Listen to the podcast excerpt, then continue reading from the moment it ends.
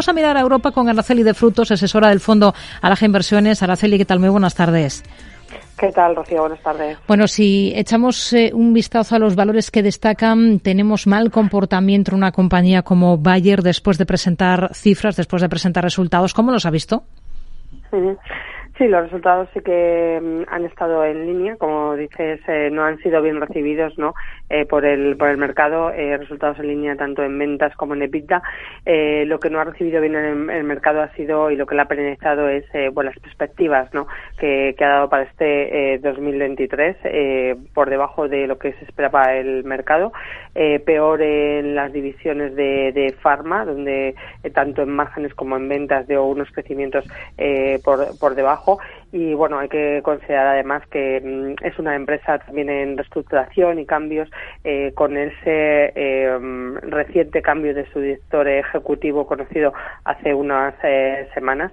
en este sentido, pues si nos centramos en el sector de, las químicas, podríamos recomendar otras empresas que tendrían mayor potencial y que bueno pues ya han publicado también buenos resultados como puede ser Air Liquide que mm, es un líder en, gases eh, industriales con un buen posicionamiento en transición energética eh, y en tanto en hidrógeno verde como azul y con una visibilidad de beneficios a largo plazo eh, positiva. Tenemos en el punto de mira a Commerzbank con buen tono en la bolsa alemana. Mm, ¿Les convence ahora mismo el banco, ahora que ha regresado al DAX? Bueno, pues las, eh, las últimas sesiones en Commerzbank sí que se ha visto un eh, bueno pues un aumento de, cotización debido pues eh, principalmente a, a esta, esta circunstancia, ¿no? A la vuelta de a cotizar en el en el DAX sustituyendo al INDE en, en este índice. Eh, bueno, es un banco pequeño, eh, es un banco eh, en reestructuración también, desarrollando canales digitales y de plataformas y especialmente es un banco que le beneficia especialmente la subida de tipos de interés. No es muy sensible a subidas de, tipos de interés, con lo cual estas expectativas de mayores subidas de tipos de interés por parte del Banco Central Europeo le beneficia especialmente a este a este banco, lo cual a corto plazo podría seguir haciéndolo bien. Hoy está subiendo más de un 3,5% en bolsa. Tenemos en el punto de mira también a AXA, lo acabamos de comentar, por esa venta de acciones que ha hecho de Monte de Pasqui de Siena. ¿Les convence el valor? ¿Les convence AXA ahora mismo en el sector asegurador? Pues sí, AXA es eh, uno de los eh, valores en el sector asegurador que te hemos recomendado en la cartera de, de Alaja Inversiones. Eh, sí que es noticia hoy, evidentemente, por esta, por esta venta, ¿no?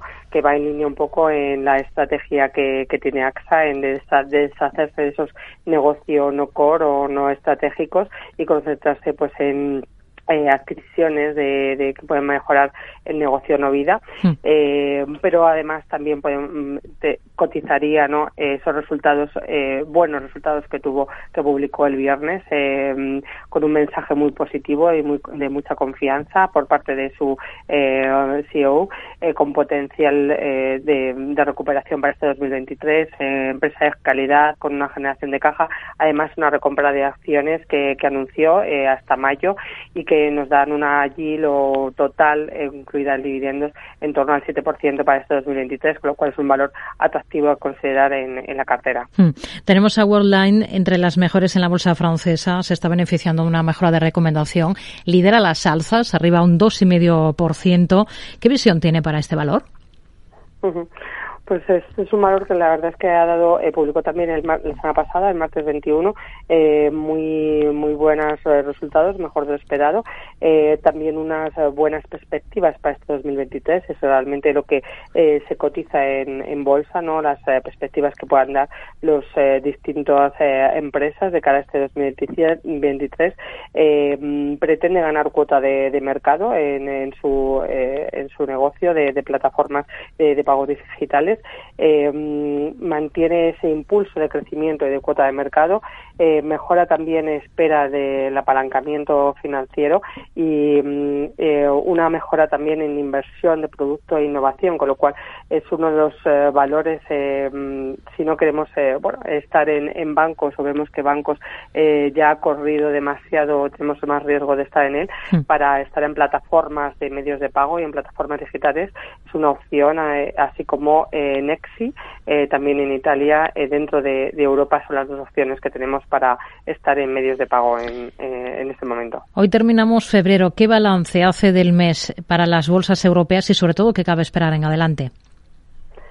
Sí, bueno, pues tenemos otro mes eh, positivo a pesar de las eh, distintas turbulencias, ¿no? De, mes positivo, pero con aumento de volatilidad y de turbulencias en, en el mercado eh, europeo, que sigue siendo, pues por ahora, que toma la ventaja al mercado estadounidense y que este año puede ser el año Europa. Recordemos que también está beneficiado por esa composición que tienen los índices europeos más enfocados a, valores cíclicos y valores de eh, bancarios mm, frente a los valores índices estadounidenses que están más focalizados en valores tecnológicos, ¿no?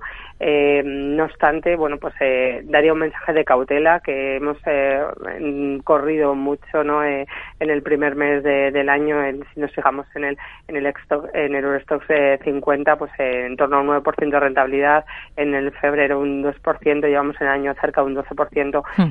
creo que, mm, bueno, pues hay que ser cautelosos y no desdeñar estas eh, subidas, pero no ir con el mercado y ser prudentes y tener muy en cuenta estos resultados empresariales que se han ido publicando y analizando muy bien las compañías. Prudencia y cautela. Nos quedamos con este mensaje. Araceli de Frutos, asesora del Fondo Alaja Inversiones. Gracias. Muy buenas tardes. Muchísimas gracias a vosotros. Buenas tardes.